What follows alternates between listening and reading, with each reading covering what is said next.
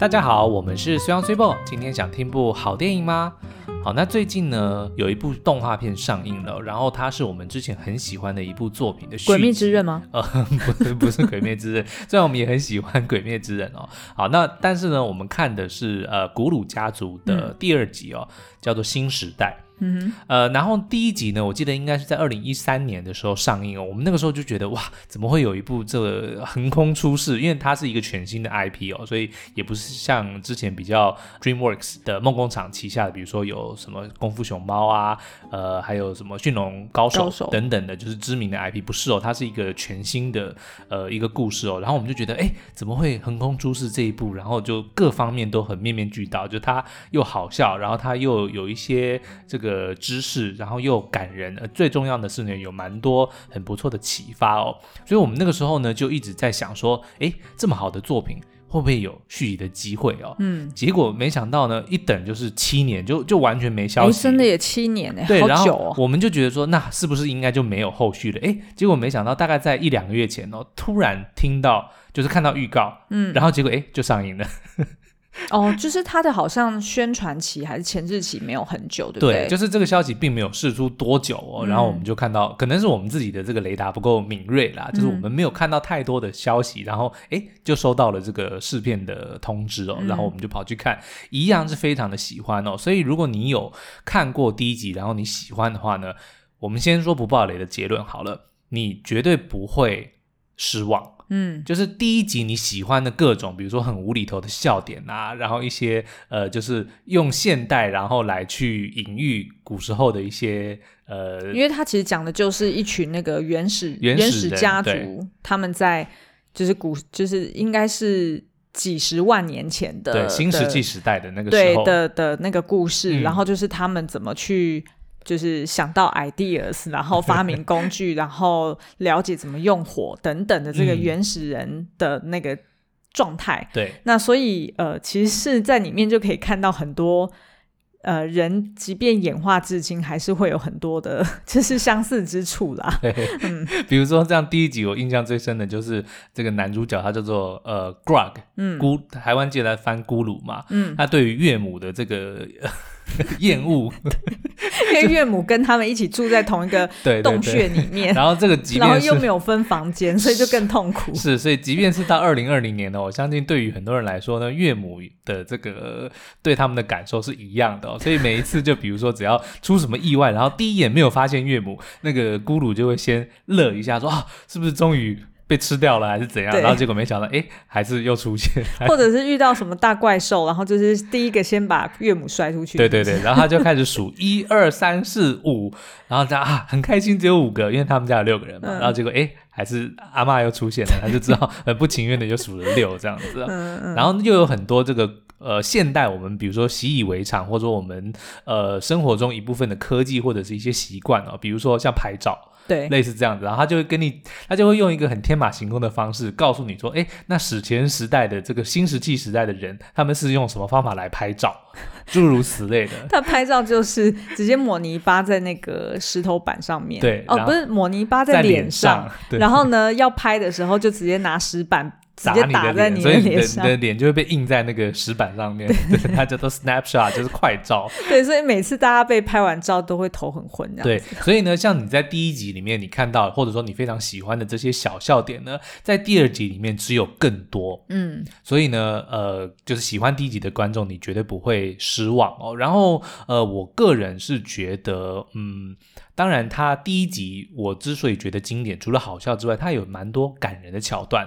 但其实我们在录这一集之前，嗯、我们刚刚才就是为了要录节目，我们又把第一集再看了一次哦。嗯嗯、然后到了最后，就是呃，他爸爸的为了家庭的那些付出的那个桥段，真的是其实还蛮感人的。嗯、可是，在第二集里面就稍微呃调。低了一点点，嗯嗯、就是重心放在笑料上，嗯，所以笑料的程度呢，我觉得有超越第一集，但是呃，感人的程度当然就稍微的调低了一点点哦。嗯，那我们是不是很快跟大家讲一下，就是两集的剧情主轴？我先来讲一下第一集好了，他就在叙述呢，有一个呃史前时代的。他叫原始人，因为他们叫做 caveman，就是住在山洞里的原始人哦。嗯、呃，他他们叫做古鲁家族，他们姓 The Croods，就是古鲁哦。呃，然后呢，他因为这一群人呢，他们很害怕。未知的东西，所以他们只敢在自己熟悉的范围里面活动。所以，比如说呢，他们每天呃，就只有在天亮的时候才敢踏出他们的洞穴。嗯、然后呢，只要太阳一开始准备下山了，他们就会急急忙忙的赶回那个山洞里面。为什么听起来很像水羊？这是我从小的家训，只要天一黑就应该要回家了。每次我们我们在安排会议或者是要就是参加什么活动试片好了，对，我们第一个问题一定是问，哎，在呃是在哪里？然后第二个是几点，然后我们就会回推，就是太阳下山的时间。所以呢，我们都会把会议约在，譬如说五点，或者是最晚五点之前，啊、一定要结束，嗯、然后就保留一个小时的时间，赶快赶回家。然后我也不知道为什么我们天黑一定要赶回家。可是你不觉得待在家里是最安全、最？是很安全，可是重点是现在治安有很不好吗？或者是 外面有发生什么？有很多未知的东西，而且重点是你难道没看《鬼灭之刃》吗？天黑了，鬼会出现啊。对不对？哦，好，好，Anyway 啦，反正这个古鲁一家呢，他们就非常的害怕未知哦。然后，因为那个时候他们等于是呃也受限这个身体的一些限制哦，他们的智慧是比较相对的没有像现代的人或者是后来的智人这么的发达，嗯、他们的大脑没有那么的发达。OK，对，所以他们很多东西都是凭着自己的蛮力、蛮力，嗯，或者是直觉反应来做一些呃。互动啦，对，然后他们主要就是靠狩猎生活嘛，对，对不对？所以可能就是呃，全家人都要一起出去打猎，对。但是他们也没有群聚哦，他们基本上就是以家庭为单位，哦哦、然后就只分开，并没有。并没有聚落的概念，他们就是一家人，就是一起。可是他不会跟比如说邻居或者是什么。他当然，他故事里讲说曾经有过邻居啦，但是并没有他们合作一起做什么的记录，只是说哦，可能偶尔会遇到这样子。对。然后呢，也因为他的邻居们个个都是死于不同的意外，比如说有的是被吃掉，有的是中毒，有的是呃感冒，基本上就是大家都死光了。所以呢，这个爸爸就是咕噜呢，对，就特别的对他的家人很保护，定了。很多的规矩，因为这些规矩呢，就是一直以来他们的生存的守则。嗯，像刚刚讲的，新的东西就等于是危险，就等于是死亡。嗯、对，然后呢，黑暗也是危险的，也等于死亡。反正呢，他每一天晚上，他就会睡前呢，就会把他的家人们全部聚集在一起，说：“我们来讲个睡前故事。”就说。从前，从前呢，有一只小熊，它很可爱的，然后它都它它是活着的，为什么呢？因为它都听着它爸爸的话，然后都按照这些规矩哦，所以它活着。那有一天呢，它就不听话了，它就离开了那个洞穴，然后呢，噗，就死了。对，它就一掌打在它那个壁画上面，然后然后全家人就啊，就这样就死了。说对，所以我们要。乖乖听话，而且他然后就 the end 对。去睡觉，然后每一天的不同故事就是不同的主角死掉，对，反正就是一开始就说啊，这个这个主角原本是活的，然后很快乐，但是有一天呢，他就死了，反正结局就是不管你做什么呢，你都有死掉的危机哦，所以最好的方法就是什么都不做，嗯、永远都只要待在最安全的洞穴里面，对，这个就是古鲁一家自己的这个生存之道。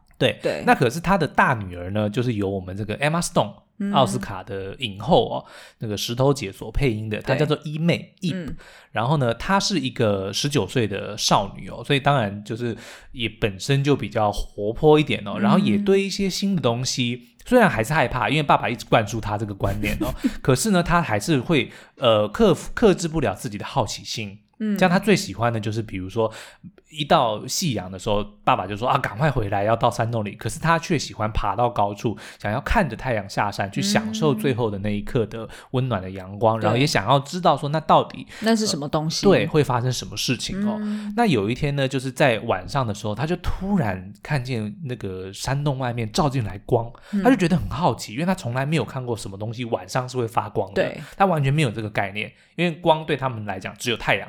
才会发光，嗯、所以当天晚上呢，他就追逐的这个光源，夜晚的光源呢，然后就遇到了一个另外一个人哦，他叫做 Guy，就是 G U Y 吗？对，就是 G U I G U Y 哦。OK，然后他是呢由死侍所配音的 Ryan Reynolds 配音的、哦，嗯、他呢，我们从外表上判断，这个 Swibo 待会可以帮我们科普一下、哦，就其实他跟呃。古鲁一家看应该是不同的人种。对，就是不管是外形，或者是他们的这个习性，甚至连站立的方式都不太一样、嗯、哦。这个盖呢，它是可以完全直立的，嗯，可是古鲁一家呢，却是有一点点，还是可以，呃，有的时候会用手对。在地上行走，然后背有一点点弯曲，趴在地上的感觉，对，就是说还是有一点点像，比如说早期猿猴的那样子的身形哦。所以他们原则上是不同的人种，而且重点是呢，嗯、这个盖呢，它是会使用更多的工具，而且它还会用火。嗯嗯，那也因为这样的，可是他们还是说同样的语言啊，这个我就觉得当然是为了电影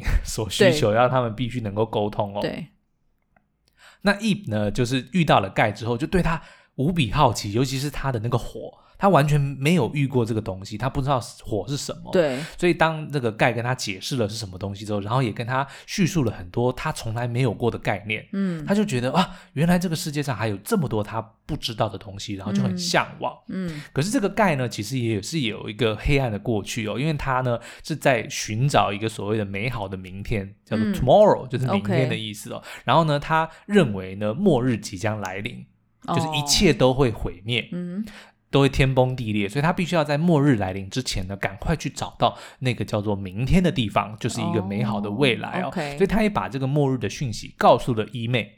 那伊妹当然就是有点紧张啊，然后就想要跟他的家人去沟通这件事情，可他家人完全不能理解，说怎么可能会有这样子的事情嘛，然后也不相信，就是也不明白火是什么，然后也只觉得盖是一个危险的东西，嗯，因为它会带来一些我们不知道、不理解的东西。而且我觉得老丈人永远都是这样子看女婿啊，对，因为他第一眼就发现说，哎，这个盖怎么对我们家的伊妹好像，然后伊妹也对盖有一点点。就是不同的的情愫啦，对对，但是这个也难免嘛，因为据他们自己说，他们是仅存的人类，对对，那那爸爸当然像初开的少女遇到了一个帅哥，对不对？当然会。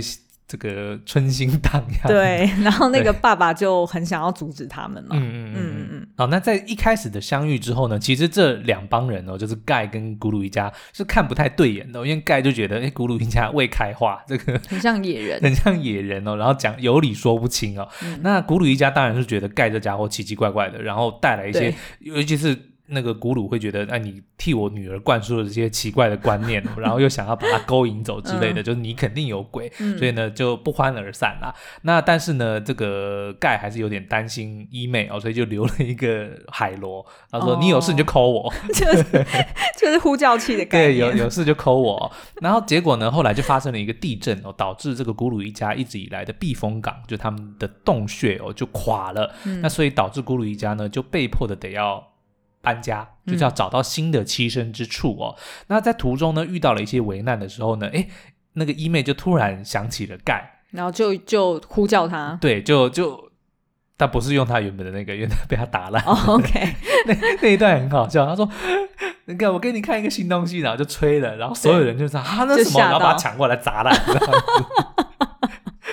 就是很暴力啊，对，就很害怕新的东西。原始人就是这样子啊，他才活得下去。嗯、那反正后来一妹呢，就是另外找到了一只手机啊，不是手机，另外找到了一只号角，然后就。Call 了盖过来，嗯、然后盖也在紧急的时候呢，就生了火，拯救了大家。然后也在那个时候呢，让他们知道说，哦，原来呃，这个世界上是有所谓的火这个东西，哦，就是可以控制这个东西。对，然后呢，盖也在这个时候就是告诉他们，末日即将来临，然后他们必须要去到一个叫做明天的地方，才能够、嗯、呃逃过一劫哦。所以接下来的故事呢，就是他们呃七个人，就是咕噜一家加上盖呢，就结伴要前往。明天这个地方所发生的事情，所以这其实也算是公路电影哎、欸，哎，其实是哎、欸，对啊，听你这么一说，蛮有趣的耶，对对对，而且是 on foot 的公路电影，是。对啊，所以我们在看的时候呢，我们就觉得里面呃，他一直要讲的东西，其实就是强调人类该要 open minded，嗯，就是所谓要有开放的心，对，愿意去接受改变。人类才有机会存活下来。是。那其实我们在看重看这个动画的时候，我们就联想起有一套书，嗯，就是呃以色列的历史学家哈拉瑞，他之前就写过一一呃三本，我觉得他是他算是人类的三部曲。对，然后它是经典之作，嗯、就是你一定要读的。那它其实呃，总共就是有三本啊，然后要按照按照顺序去读哦。第一本就是《人类大历史：从野兽到扮演上帝》，然后在这一本书里面呢，他就是在讲说，呃，人类之所呃，就智人，也就是我们这个物种之所以最后可以称霸食物链，然后活了下来，就是源自于认知革命。譬如说，我们的大脑变大了，嗯、然后我们会使用工具了，然后我们会讨论虚构的事物，就是譬如说会想象、会讲故事，嗯嗯、然后当然就是会画壁画嘛。对，然后再就是我们会团结合作。哦。所以就会比较容易存活的下来，因为团结合作，大家就会用不同的方式去互相 cover，那这样子下一代也比较有机会可以存留下来。否则，通常小婴儿是很容易夭折，对，很容易死掉的。嗯，其实不止小婴儿啊，像那个我记得印象很深刻的就是他们的妈妈，就是古鲁一家的妈妈，就常常会说。对他们来说，只要能够在早餐之前，就是活到能够吃早餐，其实就已经是一种胜利了。嗯，因为他们花了非常非常多的时间在觅食这件事情，嗯嗯、因为那个时候也没有所谓的农业，就他们没有种植，他们顶多就是采集跟打猎哦。嗯、所以你看像，像呃这个第一集的一开始，我们就看到一家人全体出动，就是为了要吃早餐，只是为了抢一颗蛋。然后就所有的人耗尽了，我都不知道那个热量也消耗多少，然后最后取得那个蛋根本不够七个人吃，六个人吃。所以你所以你说现代人根本不用减肥啊，我们就只是因为食物取得太容易了。是，可是呢，也因为哈、哦，就是你看后来当那个钙出现的时候，他就会比如说会用陷阱。然后他当然也会把那个食物煮熟，嗯，就是这些东西呢是能够提升效率的，所以他有更多的时间，比如说来好好的享受食物，然后呢把多余的时间用来，比如说去思考，然后去创作。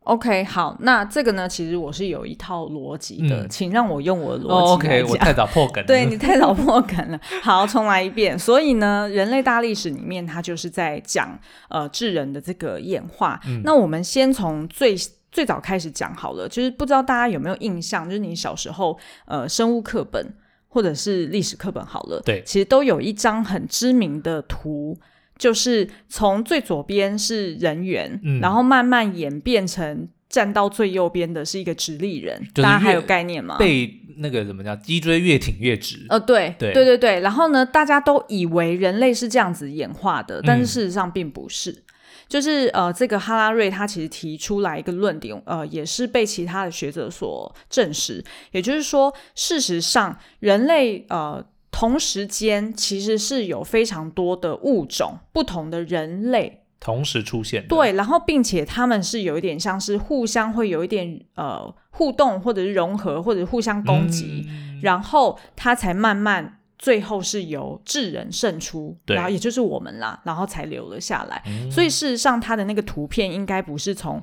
最左边是从人猿，然后走到右边去变成直立人，而是呃最左边到最右边都是每一个不管是人猿或者是人，他们的手是牵在一起的，嗯、就代表他们曾经共同存在在这个世界上，而且有过一定程度的互动。对，都是 overlap 的。嗯、那刚刚我们有提到，就是其实古鲁家族跟呃盖，我们觉觉得有可能是两种不同的人种，我觉得是，因为光是从外形，嗯，就蛮明显的不同。那因为我们并没有从电影里面看到说，呃，他们是所在地是在欧洲、亚洲还是在什么地方，并没有讲。对，然后也没有很清楚的讲说是在哪一个时间点。所以呢，以下是我们自己的猜测，就是我们按照、嗯、呃，就是哈拉瑞这本书里面他去形容当时呃。在三十万年，呃，就是三十呃七七十万年前开始，其实就有世上就有这么多种不同的人种哦。譬如说，最老的是呃吕宋人，他是在、嗯、呃菲律宾，那他就是七十万年前到五万年前生存的。对，那我们来聚焦讲呃那个就是古鲁家族好了，我们自己猜测呢，他们应该是尼安德塔人。嗯。然后他尼安德塔人的时间大概就是三十万年前到三万年前。对，那他们的特征就是肌肉很发达。哦、check 有还有什么？然后他们的颧骨很高。哦、有 check 就是那种就是额头啊跟颧骨，就是整个脸看起来就是特别的怎么讲啊，有点凶狠嘛。对，就不像现在的人就比较粗犷。哎，对，比较粗犷。嗯然后第三个呢，就是呃，他们其实是可以适应冰河时期的气候。呃，这个我觉得第二集里面有稍微提到，嗯、对，但我们就先不爆雷。Okay, 就是对于气候，他们是比较能够忍受度比较高的，对，对嗯。然后他们会互相照顾老年以及残疾的同胞。check，虽然不甘愿，但是他们的确有照顾他们阿嬷。没错，可是然后他，但是他这边又有特别强调哦，与智人不同的是，嗯、尼安德塔人他可能一个一个群体。他可能最多就是像刚刚讲的，譬如说十个以下，是。他就是小团体，嗯，他不像智人后来发展成是村落，对，就是聚落可能是上百人，但是呢，就是尼安德塔人他就是一个 family，所以当如果这个 family 里面主要的觅食的人，或者是呃主要有生产能力的人，他如果死掉的话，嗯、那家族都会完蛋，没错，所以尼安德塔人就是很容易，即便他们肌肉很发达，他可能一次就可以猎到什么长毛象。或者是，是 就是是力气比较大的，可是呢，他因为没有他缺少了社会互助的合作，于是他们很容易就是一个家庭一个家庭的就毁灭掉了。的确，那个。电影里面也是这样讲啊，就是他们的邻居就各自死于不同的，嗯、对，对，然后他们就比较没有互相照顾嘛，然后所以、嗯、呃，当就是他们的小孩出生的时候，可能 maybe 父母要出去觅食，那可能小孩放在洞穴里面就被叼走了，就被叼走了，是很有可能的。然后而且如果大家在以前就是看那种什么原始人的什么漫画，嗯、那那个那叫什么 IP 我有点忘记，什么？就是反正就是有那种原画那个原始人，然后就长得很丑，然后但是呢，就是拖着他老婆的头发拖在地上跑的，哦、就是那种很很粗犷，然后好像很未开化的。那通常大家就是在画尼安德塔人，嗯，但是其实事实上呢，他们也是会用火的哟，嗯、所以并不是他们只是呃没有发展的那么快。对，那所以这个就是尼安德塔人，然后我们觉得古鲁家族应该就是符合他们、嗯。目前看来，大部分的都符合。对，然后那再来就是呃。我们自己猜测，那个盖，也就是最早开始使用火，然后并且它的站姿，站姿 就是站姿，对，站姿是比较直立的，是是是，对，就是呃，它会比较类似像可能是直立人，对。或者他也有可能是后来的智人，但是我们不确定。智人比较像是在第二集里面他们形容那个好野人哦，The Better Man，Better Man 对，就会比较像，但是又有讲就是他们。因为时代毕竟是同一个哦，可是你刚刚他们会 overlap 的，哦 okay、所以他们是同时存在，然后也会互动。好，OK。那所以呢，我们自己猜测，可能 maybe 呃，盖就是，是直立人或者是智人。对，那直立人的特征就是、嗯、他们是两百万年前到五万年前，对。然后所以你看，其实是有有 overlap 的嘛。是。那他们的那个就是呃，是最早开始使用火。然后也是最早开始会制作狩猎的武器的。哦，check check，OK。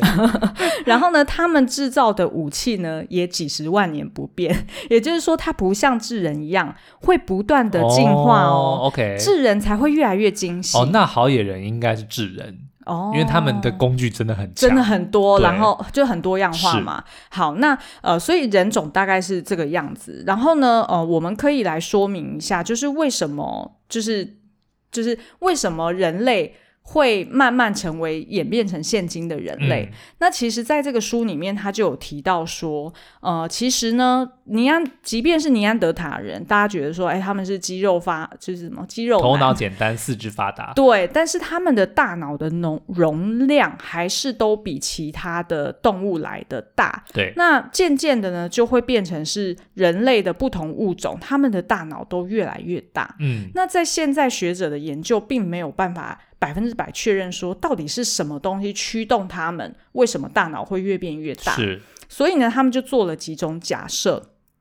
第一个呢，就是呃，头脑变大，那代表你的头骨也会变大，所以是不是代表你的身体就是是要直立的？嗯，你才就是比较能够呃，怎么讲，就是撑得起来。然后这个有一个好处，就是说，当人类它在草原上觅食的时候，因为它比较直立，所以它会比其他动物更早去看到远方有危险。哦，所以 maybe 是这样子的人，maybe 我不知道，假设就是有可能是。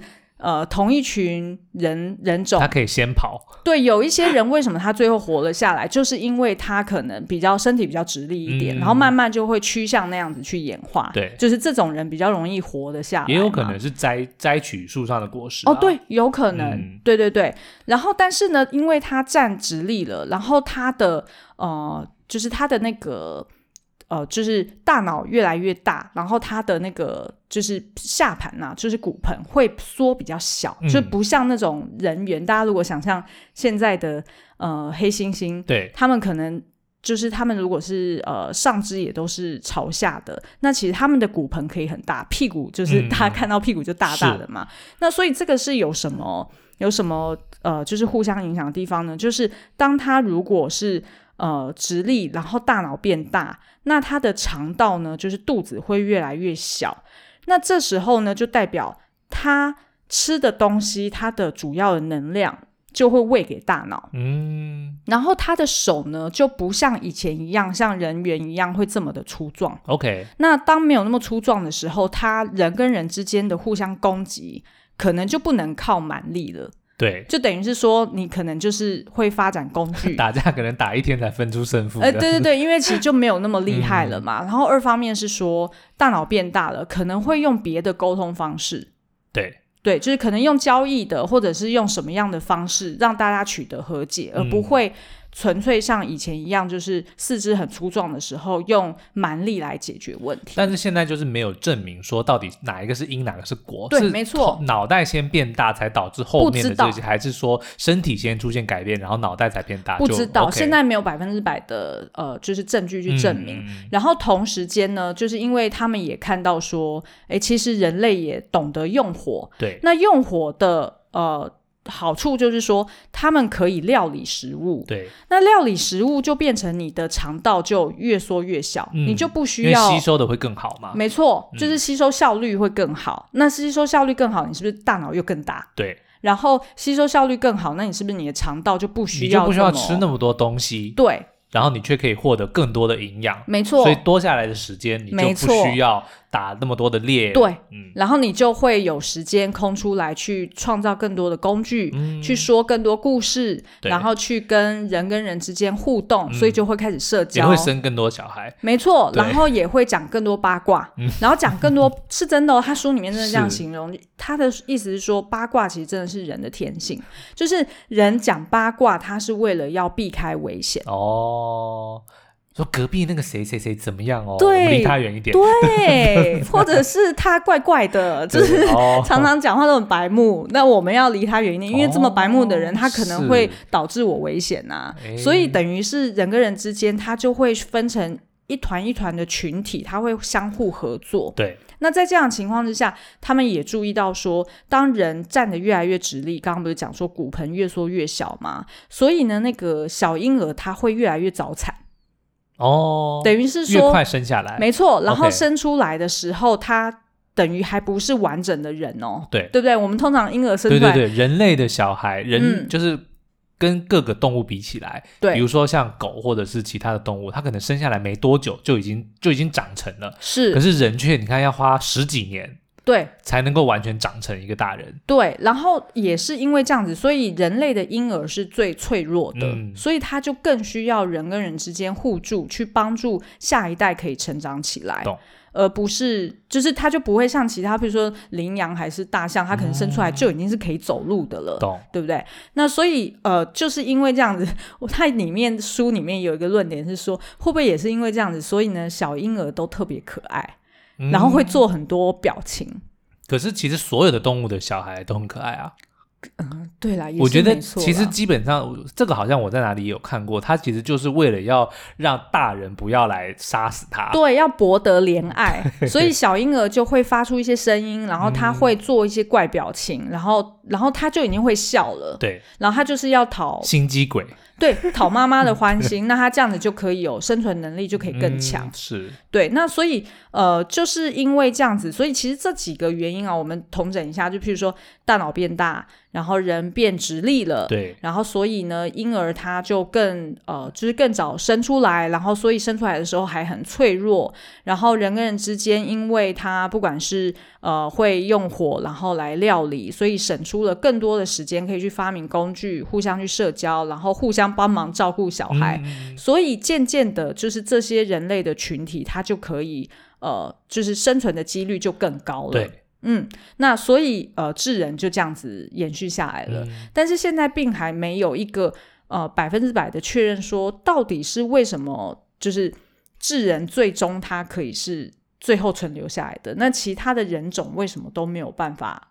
存留下来，嗯、那其实那个就还有另外两个理论啊，但是那两个理论要讲起来，就是又要花一整集的时间，所以我们今天就先不讲。你讲名字好了，那我们我们听众就会有这个，哎，到底是什么？然后我们下一次就可以名正言顺的推出续集。OK，好，一个叫做混种繁衍理论，对，也就是说，他们就在探讨说，同化了会不会是呃，就是不同的人种，他们、嗯。跨跨物种生出来的小孩，他是没有能力再生的哦。对，然后所以是谁的基因比较强？嗯，意思是说，如果其基因比较强的，他是不是比较有能力再繁衍下去？懂懂懂。对，所以这个是一种理论，就是呃，会不会是智人的基因是比较强的？然后另外一种就叫做替代理论，也就是说，呃，好，不是用混种的方式，那所以他们就是是。智人到处去杀人吗？只是他把其他物种给取代了，哦、就因为跟自己不同。对，然后再加上因为智人他们会互相合作，他对他这个是他呃有别于其他物种的，就是一对一智人绝对打不过尼安德塔人，错但是十对一、嗯、那尼安德塔人就一定会输。没错，然后所以也是有这一派理论，嗯、就是那所以就是所以他在书里面就有讲说，所以。智人到底是性成瘾犯还是连环杀手？那那我们这个可以 可以等，就是我们呃第二集，用就是过几天等大家都看过之后，我们聊第二集的时候，我们就来再来聊可以啊，可以啊，可以啊，我觉得这还蛮有趣的，因为那个好野人，我们觉得很有可能就是智人啊。哦，对不对？然后他们就更会使用很多工具，当然啦，然后又呃，就是有更多时间在思考，对不对？哦，又很给白，因为难怪叫好野人嘛。是，OK，、嗯、好哦。所以这个就是，嗯，我们觉得跟书里面的理论有蛮多相呼应的地方。好，那我们接下来来讨论一下，呃，就是这一部电影教了我们什么事？好，我觉得其实呢，呃，其实第一集跟第二集他们讲的东西，我觉得是大同小异的，嗯、其实都是对，呃，都是恐惧。OK。对，对未知的恐惧，对未知的恐惧。可是第一集呢，嗯、比较明显的呢，就是刚刚讲的，他因为不理解某件事情，所以他害怕去了解他，害怕去触碰它。对。可是第二集呢，却是有点不一样，是因为他现有的东西，他觉得很好，嗯，他觉得没有必要要改变，嗯，所以是有点不同的。可是呢，他们都局限了自己，就是不敢去，嗯、呃，就是没有那么 open minded 去接受那些他们不熟悉或不知道的东西。可是，在第一集里面，我觉得，呃，一个。比较明显的就是，你看为什么古鲁一家他们会选择待在山洞里？嗯，他们当然是因为不了解外面，可是重点就是因为他们从来都不知道外面有什么东西。嗯，我觉得这个才是最重要的。像比如说，伊妹第一次。遇到盖的时候，他就看到，哎，怎么晚上会有光？他从来没有过这个概念，说晚上竟然会有东西会发光。嗯，他根本不知道那是什么。嗯，可是当他发现了这件事情之后，他才理解到说，哦，原来晚上发光是可能的。然后其中的一个可能叫做火。对，他要有这个火的概念之后，他才能知。就是让他拥有不同的可能性，嗯，所以我觉得这个就是我们一直在很多的作品里面，或者说听到很多人在鼓励说要踏出舒适圈。对，其实最主要的原因就是你必须要去理解外面有什么可能性，嗯，因为很多的时候呢，我们会选择固步自封，或者是觉得说，哎，我们就现有的就已经够好了。最大的问题就是因为你不知道外面到底。有些什么东西？然后我觉得这个蛮妙，就是其实也让我联想到语言这件事情。嗯、就是呃，你还记得我们之前看那一部叫什么？那个什么呃，新异星入境。对对，异星入境里面就是在提到说，呃，人他使习惯使用一种语言，然后所以呢，他就是在这个语言之内的认知一种思考方式。对，那除非你学了别的语言，然后你去融会贯通之后。你可能就会用那个另外一种语言，它的思考方式来、嗯、来考量事情。譬如说，可能呃，其中一种语言，它可能永远都是从我开始，对，就是从我作为主体去作为句子的开头。但是别的语言可能是用第三人称开始，所以他的看事情的观点就不同。那这边为什么我会这样提到呢？就是因为呃，其实，在那个人类大历史里面，其实就有特别提到说，他们假设很有可能就是智人为什么可以这样子快速演化，然后并且存活下来，其中一个最主要原因就是他会对不在眼前的事物。带有想象力，嗯、他愿意去，他愿意去相信说有一个东西是我还不知道的，对，或者是。呃，有什么？就是这世上有别种可能性，然后我不应该留在我原本的地方。嗯，对，就是因为这种所谓我还想要追求更多，我想要去尝试更多新鲜的事物，而成就的智人可以活到现在。对，我觉得你刚刚提到那个，我就让我想到他盖一开始呢，帮助古鲁一家的人穿上鞋子的时候，那一段，那一段很好笑。但是我自己印象，就你刚刚、嗯、要描述一下，不然有些反正就是他们要走过一个就是。充满了尖锐石头的这个路的时候，因为盖本身就已经穿鞋了，对，所以他就很自然的就走过去。可是古鲁一家都赤脚，所以他们就在那边被刺的哀哀叫。嗯、那所以盖就决定要帮他们做鞋子，所以他们才能够度过这里嘛。嗯、那有趣的是呢，当那个他帮那个伊妹做上鞋子的时候，伊妹一开始的反应是啊，好漂亮。可是我的脚呢？对，他马上就是哦，因为看不见自己的脚，他就看不见自己的脚，他就以为他的脚不见了。我觉得这就是你刚刚讲的，他只能够对于眼前看得到的东西去处理。对，所以当他觉他当看到他的脚原本的脚上面穿的鞋子的时候，他就以为他的脚不见了。那不是跟我们 lesson 一样吗？我们每次躲在门后面，然后就对，没错，珊珊我在哪里？对，所以他就他没办法去想象，当他的脚被遮住的时候，还是脚的这个概念。他就只能够，如果这个东西不是以前的样子，他就完全没办法理解那个是什么。对，这这、嗯、这就是想象力的差别啊。对对对，然后我觉得我们也因为是有想象力，才有办法，你知道上太空哎、欸，人类上太空啊，一定的。所以你看，有这么多的这个现代的科技，都是源自于科幻小说。先有人去想象了，对，如果有这个东西会怎么样？嗯、然后后世的人就觉得哇。真的要是能上太空有多好，然后他就致力去研究，对对不对？对，这个就是想象的力量啊。然后当将第一集最后蛮感人的，就是当那个呃爸爸咕噜被困在，就他一家人全部都已经脱困了，可他自己却被困在山洞里的时候，他就开始去想说，我怎么办？我一定要想办法，我一定要去 think of an idea。嗯，然后他说盖会怎么做？嗯，我觉得这一点很重要，因为他以前从来没有想过要去想，对，这个是一个，他说他以前没有想这个这个想法，而且我跟你说，就是他们在想的时候，他们认为大脑就是头是一个开关，所以你在想的时候，要不断的你要敲自己的头，然 后你就会想到 idea。是，可是这个就说明了，就正验证了你刚刚讲的，因为呢，他先遇到了钙，他看到了钙会想办法，嗯，他才知道了说，哦，原来。当遇到问题的时候，你是要去想办法。你不一定都靠蛮力。对，可是当他如果没有遇到盖，嗯、他永远就是躲在山洞里，他永远就不知道有所谓的想法这件事情。对对对。所以我觉得这整个就是这一部电影想要呃传达我们非常重要的一个观念的，就是很多的时候我们并不是踏出舒适圈这件事情，并不是说啊你真的就是要。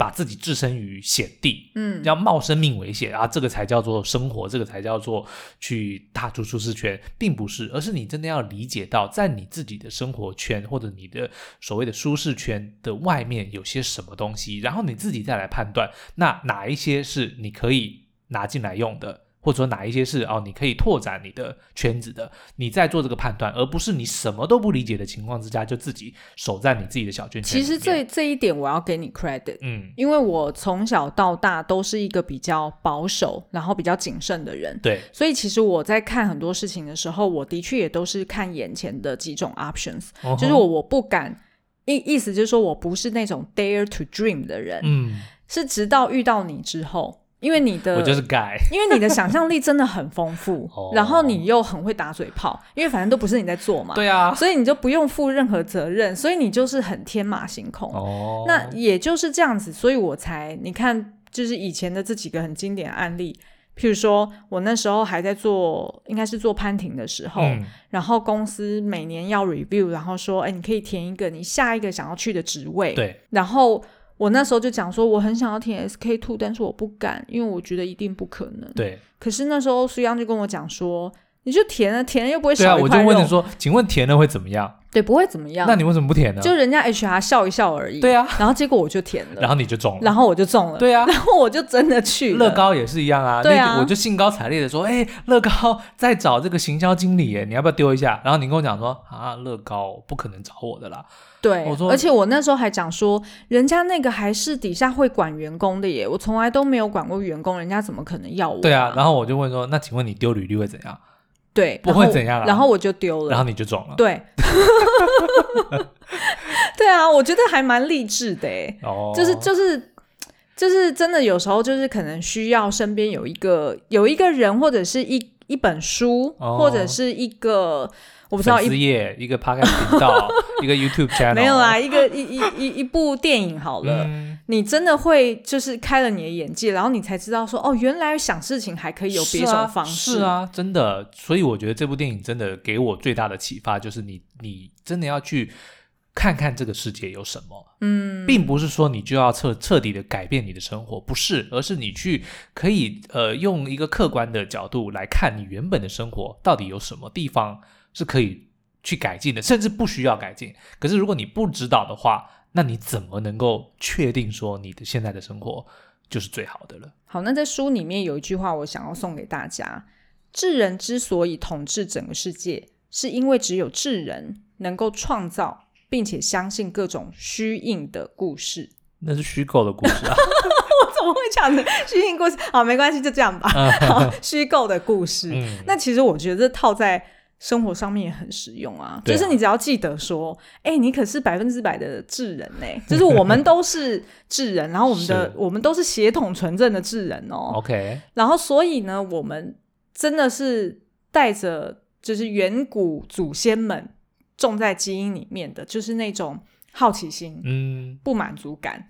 对，或者是恐惧感好了，对于未知的恐惧好了。但是呢，我们就是因为靠着对于未知的恐惧，而愿意想要去探索更多不可能的人事物，嗯，然后我们才演化至今，然后我们才成为全世界唯一留存下来的人种。嗯，我们靠的就是信念。是，就是愿意相信那些可能不存在的事物。没错，嗯，好哦，那我们今天呢就先介绍到这边哦，呃，所以。